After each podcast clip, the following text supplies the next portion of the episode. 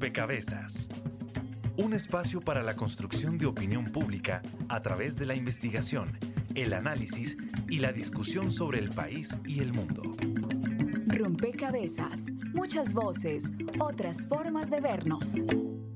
Hoy en Rompecabezas, ¿a qué sabe Colombia? Un programa sobre las cocinas colombianas. Nosotros los indígenas no nos morimos de hambre porque ya sabemos de dónde podemos sacar, eh, de dónde podemos coger. En cada mes tú encuentras una fruta diferente.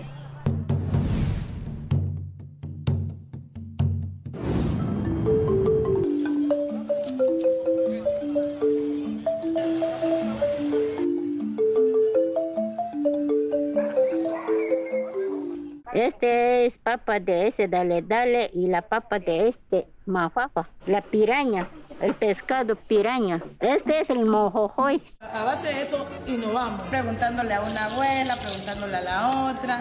Estamos haciendo un pandao que es de nuestros ancestros. Entonces se embarcaban y agarraban un pescadito y como no era para hacer sopa ni nada, entonces la forma de comerlo era empandado. Margarita Salcedo, gastrónoma de la Universidad de La Sabana. Nuestras preparaciones tienen raíces amerindias, africanas y europeas. Nosotros consumimos cacao, maíz, yuca, animales de monte como el cuy, que son de origen amerindio y lo transformamos en chichas, arepas, casabes. Al mismo tiempo utilizamos en nuestra cotidianidad alimentaria el plátano, el coco, el arroz, que son ingredientes que llegan con la influencia africana. Asimismo existe el consumo de res, cerdo o gallina, que lo podemos encontrar en diferentes preparaciones. A mí el plato preferido de Colombia es la carne oreada de Santander. Mi plato favorito es el ajiaco santafereño. Guste sancocho de Colombia.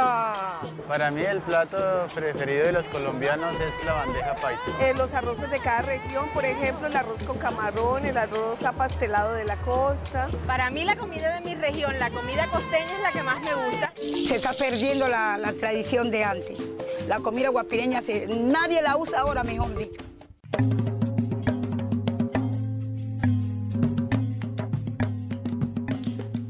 Saludo a todos los oyentes, a todas las personas que se conectan y sintonizan a esta hora. Rompecabezas, muchas voces, otras formas de vernos. Y hoy este rompecabezas no solamente se escucha, sino que sabe y va a saber muy rico porque vamos a disfrutar de la cultura de la cocina colombiana y vamos a reconocer esas diversidades, esas riquezas que tenemos en los distintos territorios, en las distintas comunidades y que nos permiten saborearnos eh, cada rincón de nuestro país eh, en distintos sabores, colores, aromas.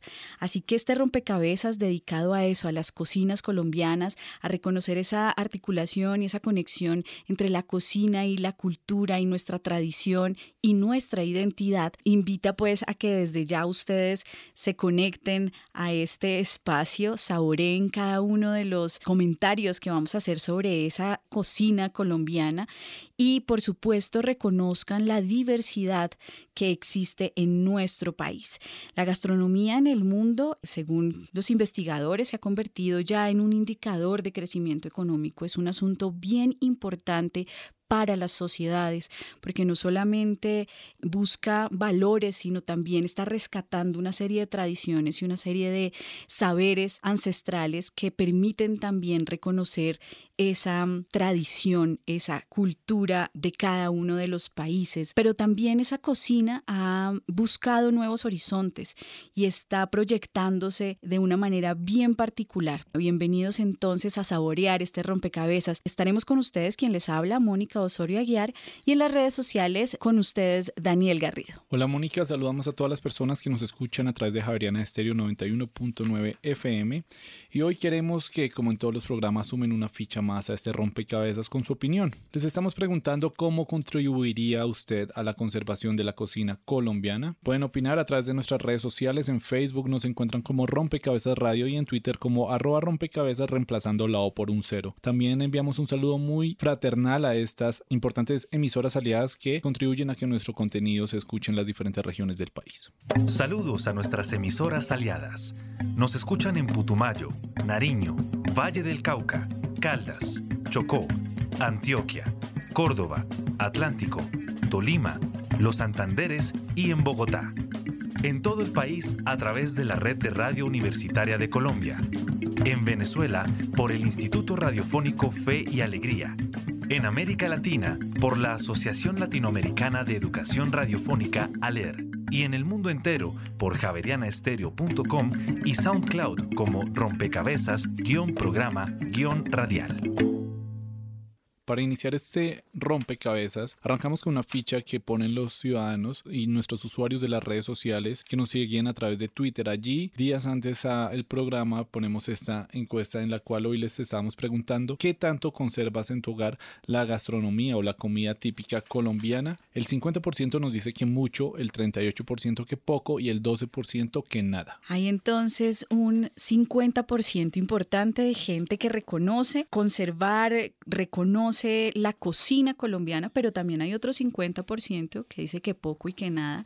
Y eso de alguna forma es la primera pieza que nos dejan los oyentes que nos siguen a través de las redes para empezar a construir este rompecabezas con quienes nos acompañan en la mesa de trabajo y que nos ayudan justamente a dar respuesta a ciertas percepciones o ciertas acciones que desde este momento ponemos en la mesa.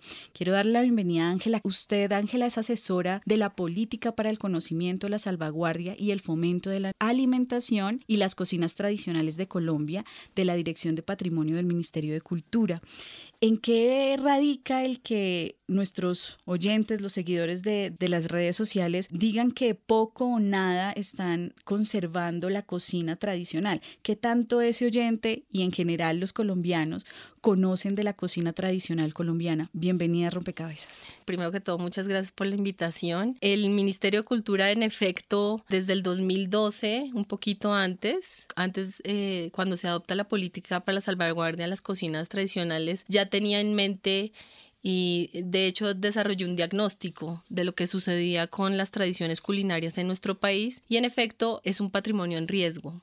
Es un patrimonio en riesgo por muchas razones, entre ellas por la pérdida de conocimiento, por la ausencia de la transmisión y el interés de las nuevas generaciones en adquirir y apropiarse de ese conocimiento y tiene unos factores externos que tienen que ver con la producción de los alimentos, con la conservación de nuestros ecosistemas, con la introducción en nuestro país de alimentos distintos, con la globalización en general de la alimentación. Entonces, fíjate que es una problemática bien amplia.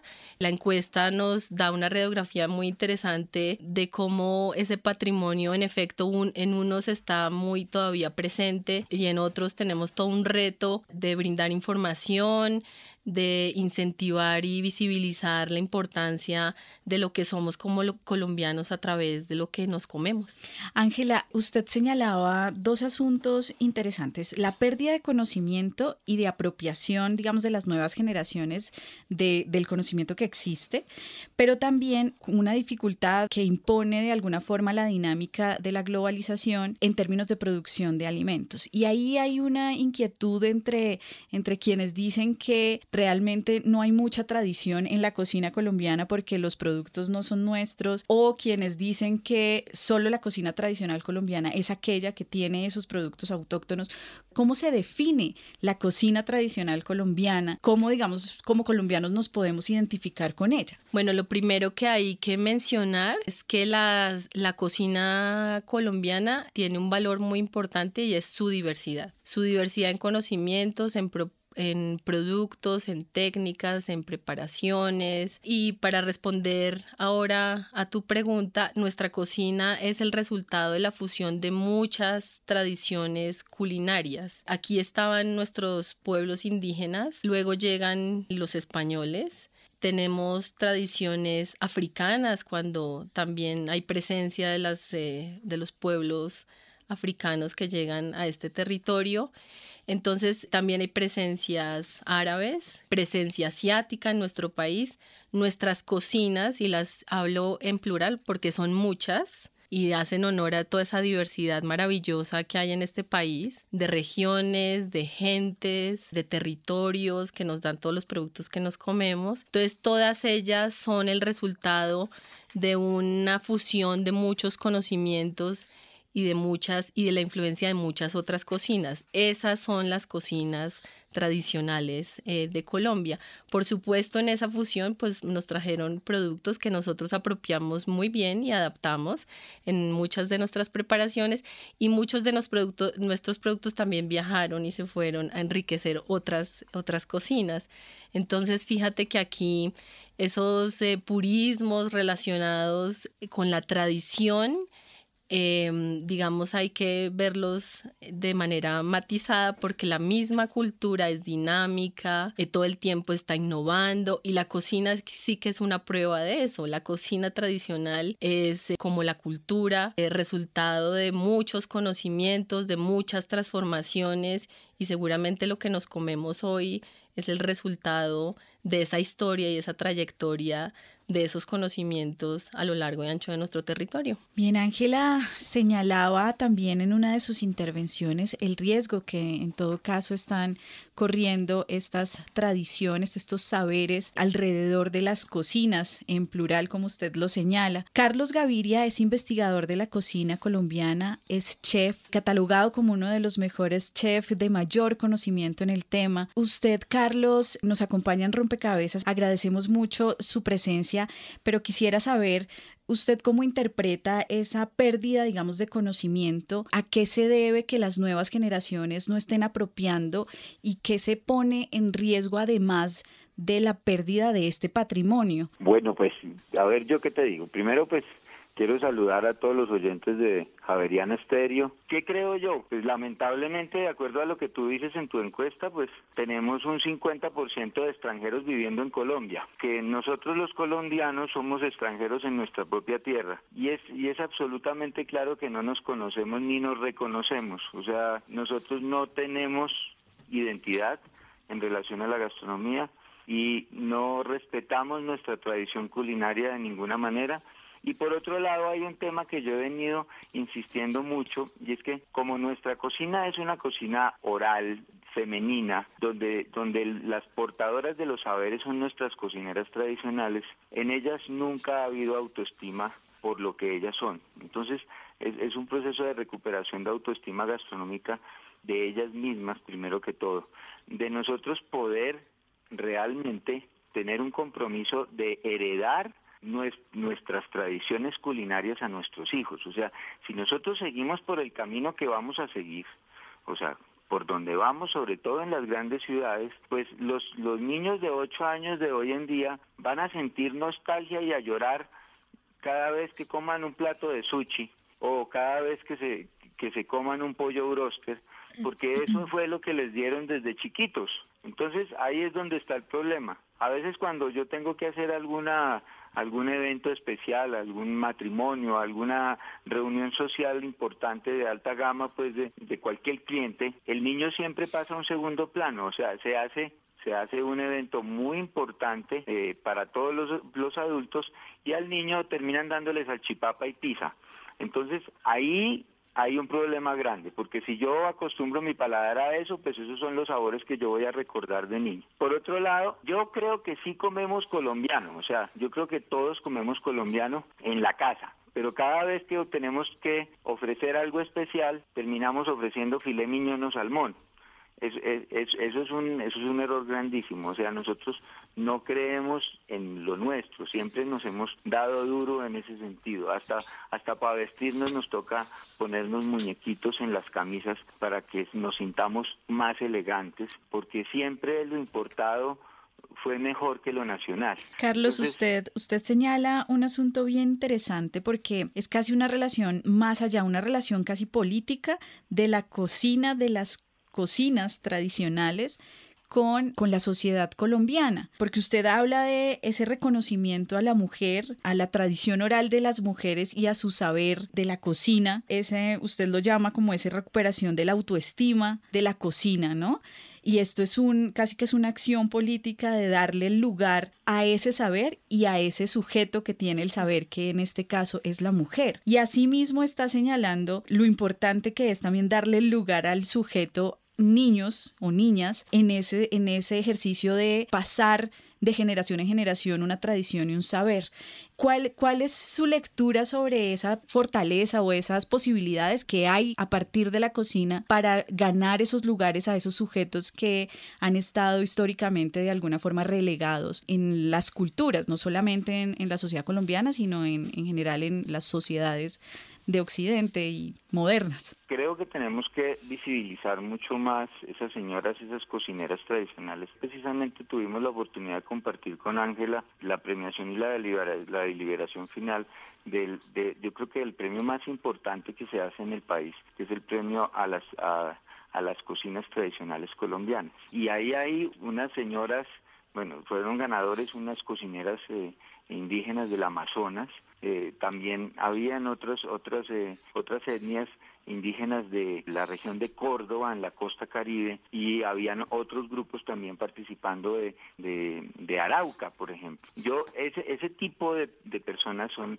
son realmente, han sido las que han sido mis maestras toda la vida en la cocina colombiana. Nosotros, desde, desde el ámbito, digamos, profesional, en la formación culinaria, nunca un cocinero o un chef colombiano se ha formado directamente a través de las técnicas culinarias colombianas, sino que siempre es a través de las técnicas internacionales. Digamos que el estatus de chef eh, siempre lo ha dado el conocimiento hacia la cocina internacional, al chef internacional, pero nunca nos hemos preocupado realmente de hacer una formación hacia el cocinero, hacia hacia el chef colombiano, como tal. Yo, yo sostengo que así como los quesos y los vinos, los cocineros tenemos denominación de origen. Entonces, un cocinero colombiano que no sepa hacer cocina colombiana, pues pues eso es eso es una irresponsabilidad grandísima de parte de, de, parte de un profesional porque es que eh, esos son los, los primeros y los más responsables de que esto esté pasando así.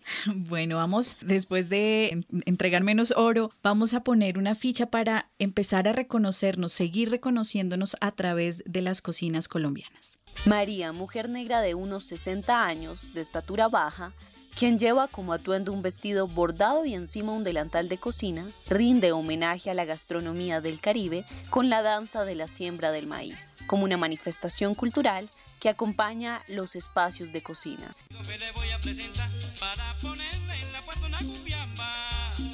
Cocinera representante de la comunidad en Vera. Yo la pongo de ejemplo de María porque ella es muy espontánea y, y va contando sus historias, va haciendo sus versos en la cocina, por ejemplo, las mujeres aprovechan para comunicarse, para relatarse, para contarse cosas que de pronto en el espacio cotidiano no hay la oportunidad de hacerlo. En las comunidades en Vera nunca falta el alimento. Siembran y cada cierto tiempo hacen una rotación de cultivos, por lo que tienen en todo momento los ingredientes para preparar platillos autóctonos. Se tuesta con toda cáscara y ya se puede preparar este arroz que es eh, un arroz tostado, eso quiere decir curuchú, arroz tostado.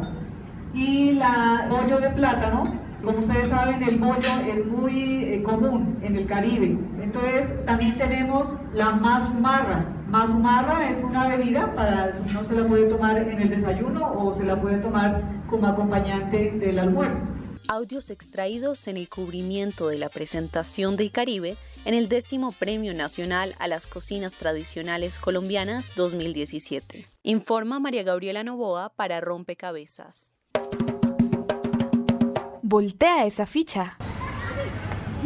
Por lo menos en mi casa yo me crié así donde mi mamá le cocina a todos, o sea, ella cocina y los que van llegando se les va sirviendo, así tú no hayas aportado económicamente, pero después de que tú llegues a la casa de un familiar, tienes un plato de comida y es para poder conversar todos y no, es como ese encuentro familiar de amigos y no amigos y por medio de la cocina todo todo funciona bien.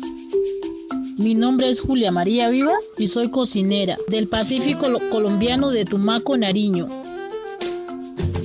Mi mamá cocina mucho con leña y pues la preferencia es como que ese sabor auténtico tradicional de, la comida del Pacífico, que sacábamos el coco con lo, lo raspábamos y lo exprimíamos con la mano, le agregábamos agua y para poder sacar la leche amasábamos el coco y lo exprimimos así y así salía la leche pura. Una comida que no lleva químicos, que todo es natural, el pescado recién salido del mar.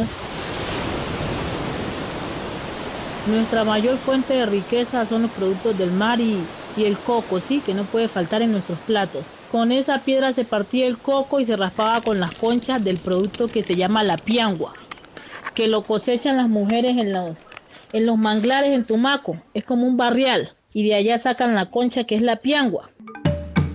El tapado de pescado. Es un plato que nunca falta en nuestra mesa porque nos sirve de, de, desayuno, de almuerzo y de cena. Está el pusandao, tumaqueño, que son platos que también se conservan mucho que es como un sancocho, ¿sí? Va a base de carne de cerdo. Su proceso es como de meterla en las vasijas de barro, salarla y poderla guardar como si fuese una pachamama. Así la entierran y, y poderla tener ahí bajo mucho tiempo.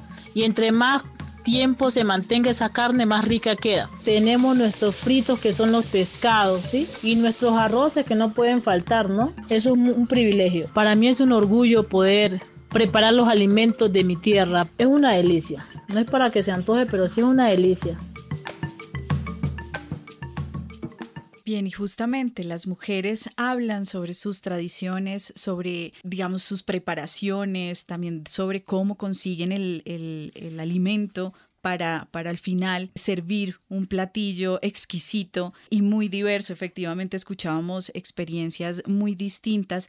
Yo quisiera, Ángela, que usted nos ayude a nosotros y a los oyentes a recorrer este país y a recorrer esas expresiones de las cocinas colombianas, quizás hacer una caracterización de algunas eh, regiones que tengan en, digamos, en, en este último premio del que, del que ya comentó también César, una expresión muy vívida, que esté muy presente y que valga la pena que quienes nos escuchan se aproximen, se acerquen, prueben, se inquieten por, por esos sabores? Bueno, esa es una pregunta muy difícil que me haces porque a lo largo y ancho de este país, con esa diversidad de ecosistemas que tenemos, comunidades presentes en él, afro, pueblos indígenas, raizales, campesinos, eh, rom, ¿no? Toda esa diversidad y esa relación con nuestro territorio se expresa en nuestras cocinas, ¿no? Y todo ese conjunto de cocinas tradicionales de las regiones de nuestro país hacen parte fundamental de lo que nosotros somos. Básicamente las cocinas tradicionales son identidad y pertenencia, son una expresión de eso y por eso son tan importantes. Perder ese patrimonio es perder una gran parte de lo que somos como colombianos. Entonces todo ese conjunto de cocinas hacen parte de ese patrimonio culinario y él está compuesto de preparaciones que no son más ni menos, todas son iguales de importantes, todas son iguales de deliciosas, todas son iguales de significativas para cada uno de los territorios porque dan cuenta de lo que hay en ese territorio y la gente que vive en ese territorio. Entonces es una pregunta muy difícil para mí porque cada una es, sorpresiva, cada una tiene su propia identidad, entonces es muy difícil, digamos, elegir o, o destacar cada una. Yo más bien la invitación que hago y muy acorde con lo que propone Carlos es a recorrernos este país, a comérnoslo literalmente, está lleno de deliciosos sabores, a conocerlo, a valorarlo y a visibilizar a esas personas que todavía en nuestro país tenemos la, la dicha de que portan esa, esa tradición, ¿no? Entonces, en ese sentido, más bien es una invitación a que pensemos lo que nos comemos cuando vayamos de paseo a recorrernos este país como lo hacíamos tradicionalmente y todavía mucho lo hacemos, que paseo sin, sin una paradita, comerse algo, no es paseo. Tenemos de hecho muchas paradas para ir nomás allí a Melgar, porque tenemos nuestras cosas favoritas, a volver a hacer esas a tener esas prácticas, a enseñar a los niños, eso que planteaba Carlos es muy importante y es que estamos perdiendo esa, esa forma de transmitir a nuestros niños nuestra, nuestra cocina, ahí está la clave, ¿no? A que ese acto que es aprendido y que es un acto cultural, ¿no? Y una expresión y de, dar lo que somos eh, se mantenga en el tiempo. Entonces, más bien esa es la invitación. Yo te dejaría mm, para que la, la gente, los oyentes se inquieten. Este país con lo que nosotros desde el Ministerio de Cultura y desde la política, si ahorita tenemos tiempo un poco de contar qué es lo que hacemos, ha identificado que en este país hay 18 regiones culinarias. Entonces, fíjate cómo en las mismas regiones, en nuestras regiones está subdividido el país por otras formas de comer.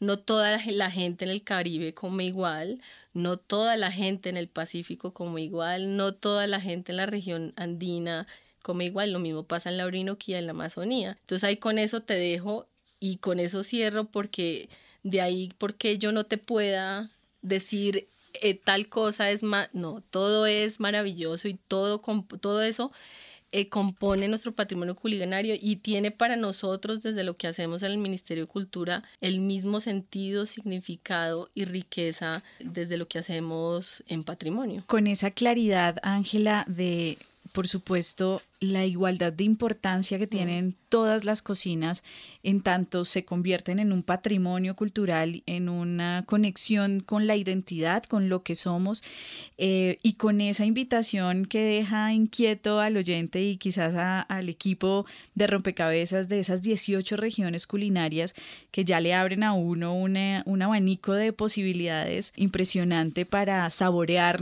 este país.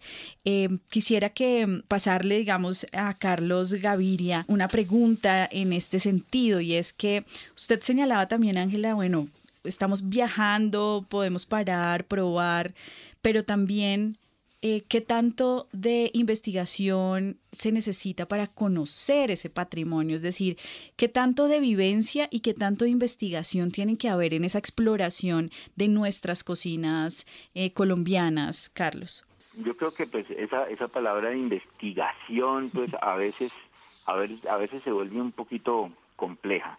Yo creo que la mejor manera de investigar la cocina colombiana es abriendo la boca. O sea, yo ya, los que me conocen o, me, o pueden buscar por ahí una fotico van a encontrar un tipo bien barrigoncito, ¿sí? En, en, que, que, que evidencia precisamente que ha abierto la boca por toda Colombia. Es, eh, Colombia es, es, un país es un país pluriétnico y biodiverso de la manera más maravillosa del mundo. Ahorita Ángel hablaba un poquito de, de, esos, de esos viajes por carretera. Ahí hay un concepto, además gastronómico, al cual nosotros tenemos que apuntarle. En vez de estar pensando en bistros franceses y tratorías italianas, nosotros tenemos también nuestras propias esencias de conceptos de restaurantes. Mira, en las carreteras tenemos eso, los restaurantes de carretera y las fondas donde encontramos una variedad de productos increíbles. Ahora, si lo vemos desde el ámbito, digamos, de investigación, la experiencia que yo tuve con el libro es que cada región y cada zona, porque, eh, porque cada departamento y cada pueblo y, y, en algunos municipios vas a encontrar unas idiosincrasias completamente distintas. O sea, yo no puedo abordar de la misma manera a una cocinera boyacense que a una cocinera afro en el Pacífico o en el Caribe, porque esa señora boyacense es una señora mucho más tímida, es una señora mucho más prevenida y desconfiada en su forma de ser, a la cual tengo que abordarla de una forma diferente a como le como una afro en el Pacífico le puede uno entregar más de lo que uno le está diciendo o pidiendo que le diga. Entonces, eso es eso es una es una diversión increíble en, en ese conocimiento de todas de todas esas regiones del país. Yo dentro del estudio que hice para para mi libro he identificado a través de las técnicas culinarias no que sean más importantes o menos importantes, porque Ángela lo dice claramente, o sea, todas las todas las regiones son igual de importantes y todas las técnicas culinarias del país son más importantes. Pero sí definitivamente encontramos una riqueza muy, muy importante, muy especial en toda esa cocina, en, en esa cocina de la región del Pacífico, en cabeza, digamos, como, como, como la lista, seguida de la región del Caribe, y de Cundiboyacá. O sea, pero pero si, si vemos claramente, digamos que las costas son las que mayor eh, riqueza en técnicas y en, y en variedad de productos pues encontramos en Colombia como tal. Y es claro, o sea, las mejores cocinas siempre han estado al lado del mar y nosotros tenemos dos mares, ¿cómo no vamos a tener una riqueza increíble al respecto? Además, además con toda esa influencia afro, con la influencia indígena, con la influencia española, con las colonias árabes en el Caribe. Yo siempre digo que si Perú eh, que es un ejemplo a seguir, digamos, en, todo este desarrollo de hacer visible su gastronomía como tal, ha, hecho que, que, ellos se vuelvan eh, la mejor cocina china de América ¿cómo nosotros no vamos a hacer la mejor cocina árabe de, América también? Si es que, si es que así como, como decía Juan Gozaín, yo soy el producto de, el hijo, el, el hijo ilegítimo entre una caribañola y un kibe. Ahí, ahí no se sabe cuál fue primero para un costeño, ¿sí? Entonces, eh, ahí hay una, ahí hay una cantidad de, de condiciones y es que hay que pasear, hay que pasear y hay que abrir la boca y hay que comer y hay que disfrutar. Muy bien, pues con esta invitación que nos dejan hasta este punto en Rompecabezas, cerramos esta primera parte porque ahora es tiempo de que los oyentes también nos dejen sumar sus fichas al programa y podamos seguir construyendo esta conversación que sabe muy rico. La ficha virtual. Un espacio donde los oyentes aportan a la discusión en Rompecabezas.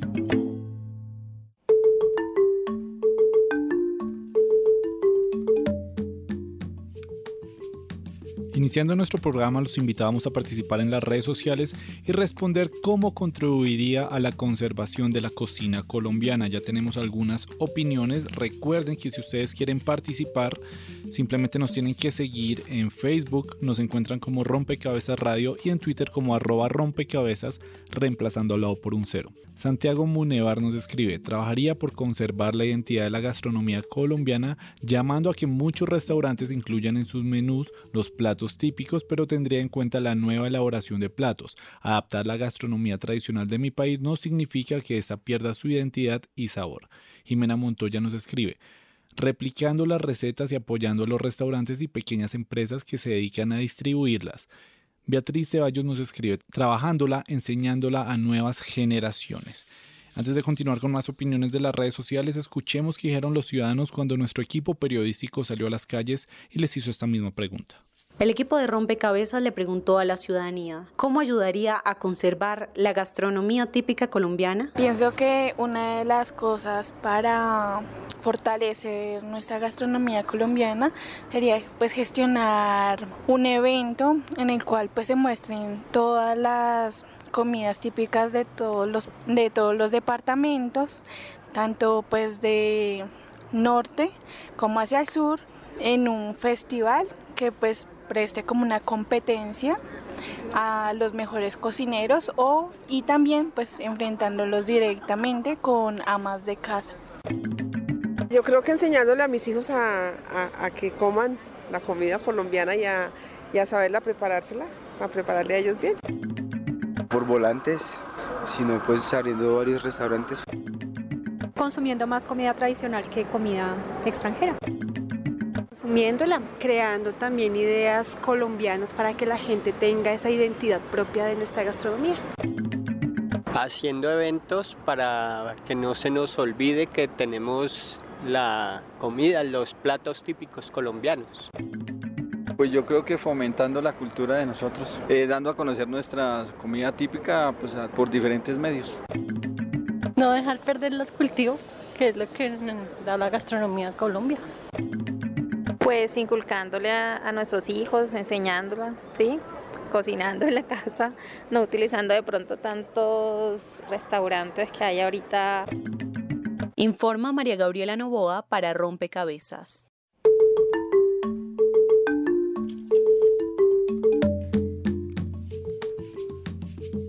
Continuando con las opiniones de las redes sociales, María Alejandra Navarrete nos escribe, consumiendo ideas colombianas, aquellas que conservan las preparaciones de gastronomía propia, pero también las que incluyen fusiones e innovan sin dejar a un lado la tradición. Y finalmente, Sandra Enciso nos escribe, tres cosas. Uno, realizando series audiovisuales que permitan el conocimiento de los platos desde lo histórico hasta la receta. Dos, fomentando el desarrollo de proyectos de emprendimiento que permitan crear nuevos restaurantes exclusivos de gastronomía colombiana. Y tres, haciendo blogs interactivos en donde los jóvenes puedan colgar entrevistas a sus abuelas donde se hable de la tradición de la comida colombiana. Escuchamos varias sugerencias, consumirla, preservar cultivos y pues también algunas ideas de cómo hacer su difusión. Es precisamente en este sentido que quisiera preguntarte, Luisa, cómo se debería hacer esa difusión y cómo se podría involucrar a los jóvenes en esta tarea. Eh, bueno, aquí creo que es el momento oportuno de hablar lo que nosotros hacemos desde el Ministerio de Cultura con nuestro patrimonio culinario. Como ya les había mencionado, esta es una inquietud que viene ya de atrás del Ministerio y empieza cuando el país adopta la Convención de la UNESCO de 2003, donde se empieza a hablar del patrimonio cultural inmaterial, que son todas esas manifestaciones, expresiones de lo que somos, que nos dan identidad, pertenencia a nuestro territorio. Y ahí aparece el tema de las cocinas eh, tradicionales. Esta política que adoptamos en el año 2012 es una clara muestra de la evolución de nuestra política cultural en el país. En el 2009 aparece la política para la salvaguardia del patrimonio cultural inmaterial y muy rápido, desde el 9, se empieza a pensar en una política específica para atender este tema, precisamente y volviendo a tu primera pregunta, porque se entiende que es un patrimonio en riesgo que hay que atender.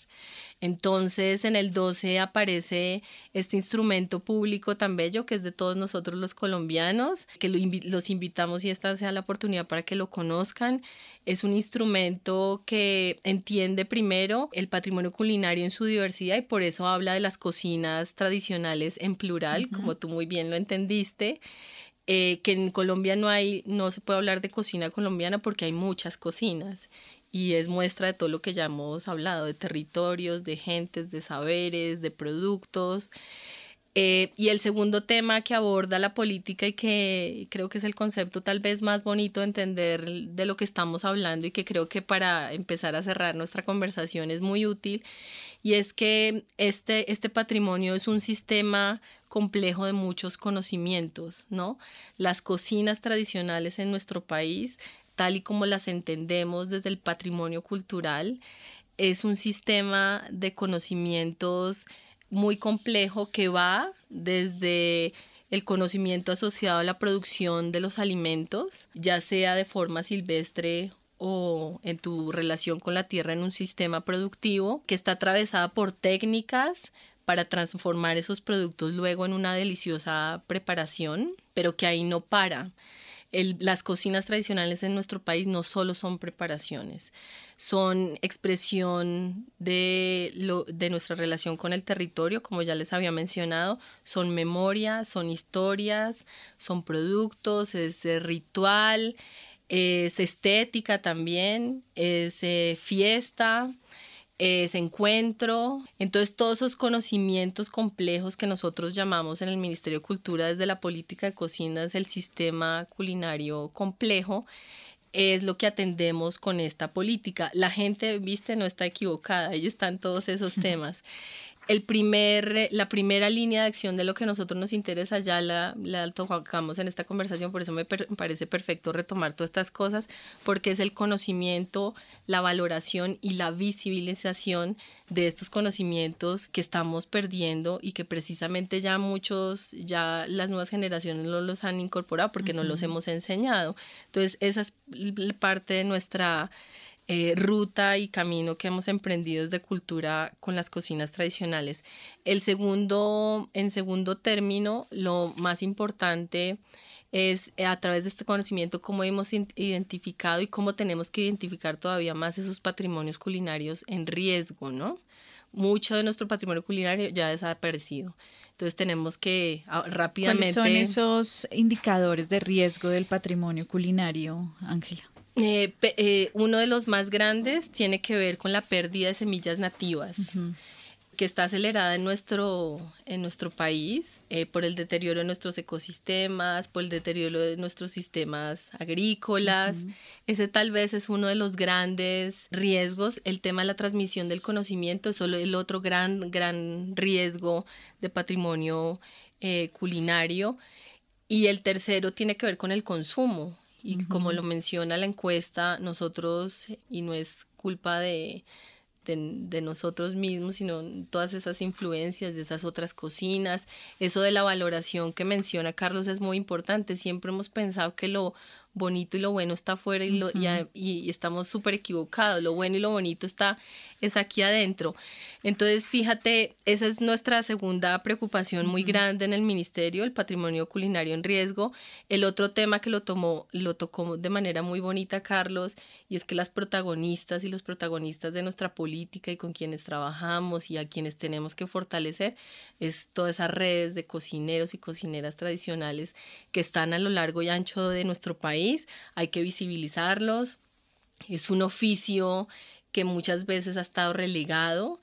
Eh, le llegó el momento porque todo lo que hacemos en el Ministerio de Cultura es con y para las cocineras y los cocineros tradicionales de, de, este país. El cuarto tema tiene que ver con el uso de la biodiversidad y la agrobiodiversidad y como te lo mencionaba, un tema para subrayar, sin productos locales, sin semillas nativas, no hay cocinas tradicionales. Y finalmente entendemos que la alimentación y nuestras cocinas tradicionales son un tema transversal, que empiezan por la cultura, porque el alimentarse es un acto cultural, ¿no? Pero que cultura tiene que dar insumos a los otros sectores para que el círculo quede completo. Entonces, el patrimonio culinario en este país tiene que ver con ambiente, con, salud, con educación, con agricultura, con comercio, industria y turismo. Bueno, Ángela nos deja claramente cómo desde el ministerio, desde las acciones de la política pública se está ejerciendo y se está recuperando y se está visibilizando este patrimonio. Pero señalaba usted y, ya también eh, algo había dicho al respecto Carlos Gaviria sobre ese rol del consumidor, ese rol del ciudadano del común que es el en últimas el que va a comprar y a consumir esos productos. En las opiniones de los oyentes escuchábamos cómo se pensaba, bueno, sí, de pronto cocinar en mi casa algo de, de, la cocina tradicional, de pronto transmitir esos conocimientos a mis hijos, decía otra oyente, pero ¿cuál es ese rol activo que pueden ejercer los ciudadanos para la recuperación de ese patrimonio y para la conservación de ese patrimonio, Carlos? Primero que todo, valorar nuestros productos. Nosotros tenemos un problema grande y es que pensamos que lo de nosotros vale muy poquito. Entonces vamos y pagamos por un rollo de sushi eh, 30 mil pesos, pero cuando nos venden un envuelto de mazorca y nos cobran 5 mil pesos nos parece carísimo. Entonces mientras, mientras nosotros sigamos pensando que un tamal vale 2.500 pesos y que cinco envueltos de mazorca se pueden conseguir por mil pesos, pues el, el tema es que cada vez esas personas que subsisten y viven de eso, cada vez estarán buscando la forma de hacerlo más malo para poderlo vender en ese precio. Entonces nuestra cocina va desde para atrás. O sea, nosotros, y, y si tú miras la complejidad en, en un producto de estos en relación al otro y el costo puede ser mayor. ¿Sí? Eh, la oferta, la oferta gastronómica, la gastronómica también tiene que cambiar el mercado tiene que el, el mercado me refiero al supermercado y al a, los ingredientes que son de fácil consecución también tienen que cambiar. ¿Qué ha sido mi experiencia? Hace más o menos unos 15 años yo llegué aquí con una con una escuela extranjera de gastronomía en, en, donde nos establecimos y en ese momento digamos que el furor y lo lo más lo más guau que había era pues traer cocinas de afuera y traer chefs de, de los de la televisión y toda esta cosa entonces entonces estos tipos llegaban y pedían una cantidad de cosas todas raras en ese momento, de ingredientes rarísimos y eh, yo me veía a gatas aquí en Colombia para poder conseguir eso. Hoy en día yo voy a Carulla y consigo algas nori para hacer sushi, pero no encuentro una sola hoja de plátano para hacer un tamal. O sea, los ingredientes nuestros no existen en Colombia y los ingredientes foráneos se fueron metiendo de tal forma que los supermercados se, se, llenaron fue de eso. Hoy es muy fácil eh, hablar de risotos y conseguir arroces importados y extranjeros y es muy difícil conseguir elementos propios de nuestra tierra. Lo otro pues, es que Esto es una ley de oferta y demanda. Si yo no, si yo no consumo cubios, pues llega un momento en que nadie va a poder cultivar cubios porque no va a tener a quién vendérselos. Entonces, entonces, eh, pues más bien me pongo a cultivar otra cosa que sí que sí que sí nos dé. Y se van perdiendo todas esas todas esas semillas. O sea yo creo que la gastronomía colombiana la tenemos que construir desde diferentes desde diferentes ópticas. Una que sea un consumo responsable primero que todo. Un consumo responsable me refiero a que nosotros también sepamos qué estamos qué tenemos en la mesa de dónde proviene ese producto quién lo cultivó tratar de romper un poquito esas cadenas de intermediación.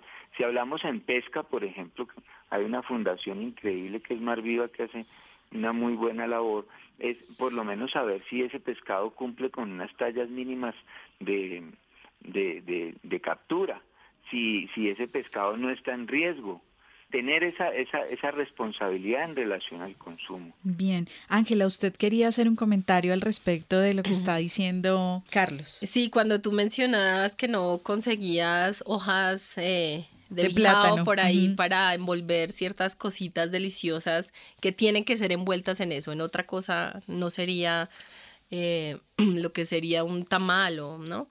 Eh, ahí retomo el comentario de Carlos para, porque me, me trajo a la mente otro de los grandes riesgos de nuestras cocinas tradicionales en Colombia y son todas esas medidas de higienización que prohíben en este caso el uso de las hojas para envolver o el uso de ciertos utensilios eh, hechos en madera para hacer ciertas preparaciones cuando son fundamentales también los utensilios en este sistema complejo de cocinas tradicionales. Bien, vamos a avanzar en este rompecabezas, eh, a poner la siguiente pieza que construye el equipo periodístico para seguir conversando y, e ir ya concluyendo este sabroso programa que nos ha dejado muchas inquietudes sobre lo que sabe y a lo que sabe nuestro país.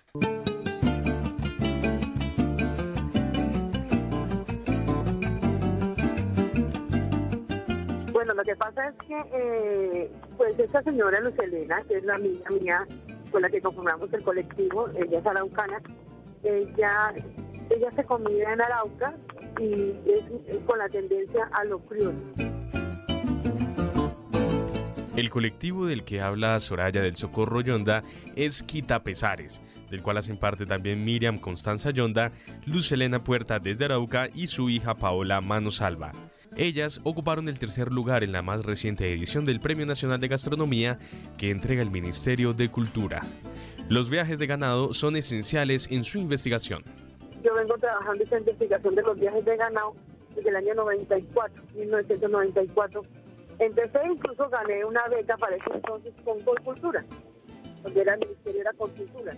Y, empecé a recoger la historia de estos abuelos viajeros de ganado que traían ganado desde Arauca, pasando por todo el Casanare hasta llegar a Villavicencio. Precisamente allí, en la capital del Meta, esta historia se alimenta. Como era la plaza principal de los mercados ganaderos, era Villavicencio, o se convirtió por eso, por esos viajes.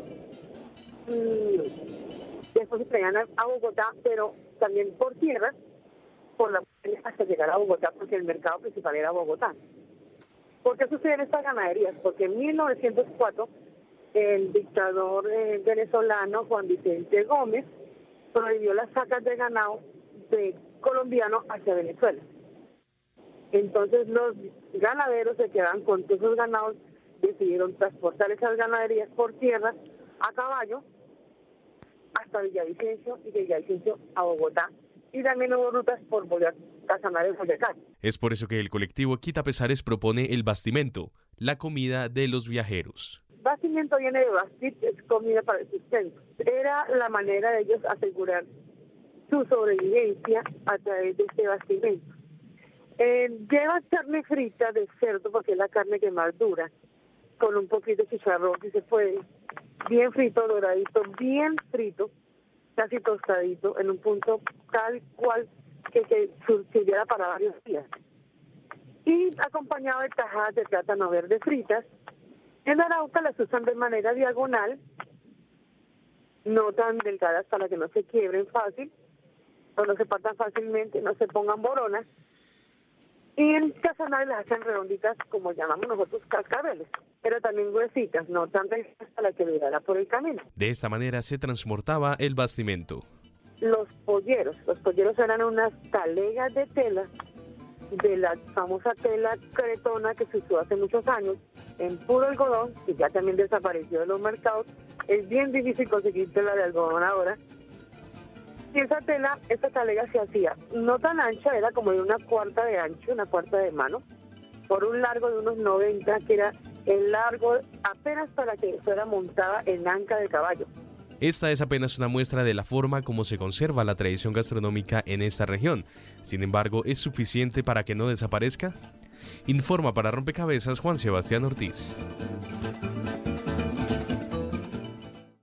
Bien, escuchábamos esta deliciosa nota que nos dejaba conocer una tradición, una región y ese saber que se construye también a partir de la investigación, de recoger ese saber, em, esa tradición oral, eh, ese, ese conocimiento que va pasando de generación en generación y que nos deja hoy conocer esa experiencia de Arauca, Villavicencio, cómo, cómo la carne de cerdo se convertía entonces en, ese, digamos, abastecimiento para el viajero. Y así hay muchas historias en nuestro país y no quisiera que, ser, que termináramos este rompecabezas sin darle oportunidad justamente a esas historias de, de, ser, de conocerse. Y quisiera que pues ustedes, Carlos y Ángela, que conocen de las tradiciones, que conocen del tema, nos permitan por lo menos conocer algunos de los platos tradicionales, de esos platos que ustedes han en estos premios conocidos e, en, en esas regiones, en esas 18 regiones o en algunas de las regiones para que los oyentes se antojen y quizás se aproximen a esos platos. Bueno, mira, o sea, no me gusta hablar tanto de acumulación de recetas porque porque eso no nos ayuda a construir mucho. Me, me gusta hablar mucho, digamos, de, de identificación de técnicas. ¿Qué veo yo como, como emblemáticas en, en nuestras técnicas? Una, el, el, uso de las hojas de las plantas como envoltorios de alimentos y como, como un tema eh, decisivo en la cocción de, de, nuestros, de nuestros productos. Por eso, ahorita que hablaba Ángela un poquito de esas políticas de otros entes gubernamentales, son muy tristes porque es que uno se puede comer una lechuga, pero entonces no puede cocinar con una hoja de plátano. Eso es una cosa complicadísima. En, en esos envoltorios, en tamales, aproximadamente yo he identificado unos 75 tipos de tamales distintos en Colombia. Así que con la vergüenza y con el respeto wow. que merecen los tolimenses, pues miremos a ver carajo si no vamos a comer de otros. Entonces, si hablamos en el Pacífico, encontramos uno delicioso que se hace con plátano y leche de coco la masa y su relleno es de un bivalvo que además identifica un tema cultural divino, que es la piangua, que, que es recolectada por solamente mujeres en los en, en, todos estos en, bueno en, en todos estos manglares del Pacífico que van cantando y van recolectando la piangua. Entonces, ese tamal de piangua para mí es una cosa muy linda. En el. Caribe, por ejemplo, encontramos un tamal que identifica esa fusión clara de los árabes con los colombianos y hay un tamal en Santa Cruz de Lorica, puerto sobre el río Sinú. Ahí hay un tamal que es el tamal de berenjenas que es la masa con maíz y berenjenas y un relleno de guiso de cerdo. Ese, por ejemplo, es, es, es, muy especial en esa, en esa región. Eh, si nosotros nos vamos hacia, hacia las regiones de, del Cauca y del Valle del Cauca, por ejemplo, encontramos también unos tamales muy, muy, muy importantes. El, el tamal de pipián, que se hace con una papa morada o papa mambera, como le dicen en Nariño, y con unas masas que se usan, eh, que podrían ser las técnicas más ancestrales y al mismo tiempo las más contemporáneas, que son técnicas de fermentación de maíz. Entonces ese maíz se deja fermentando, en el Cauca más o menos lo dejan unos seis días, en Nariño se deja de 15 a 20 días, o sea, ya es más fuerte, o sea, vas a tener aromas a queso en ese maíz, ¿sí? Y se muelen, se muelen y se sacan unas masas que se llaman masas añejadas, ¿sí? Y, y que y que después las encuentras en el Valle del Cauca con nombres como, como masas de resplandor, porque es que brillan por, por cuando se emulsionan con esa grasa de cerdo que, que yo digo que es nuestro aceite de oliva colombiano. Entonces, eh, ahí en esos envoltorios encuentras tú o sea, una, un mundo maravilloso. El otro emblemático de nuestro país son, son esos, esos zancochados, eso, eso de echar en una olla agua y ahí echarle muchas cosas y que de acuerdo al tipo de corte que van teniendo los diferentes ingredientes dentro de ese sancochado, van recibiendo nombres desde sancochos, pusandaos, quebrados, cocidos, pucheros, y que y que forman parte de nuestra de nuestra identidad culinaria. el chirrinche, el ñeque, el charuco, el chapil, el biche, el arrechón, el tumbacatre, el tomaseca, el vinete, el, el bola de gancho y el tapetusa.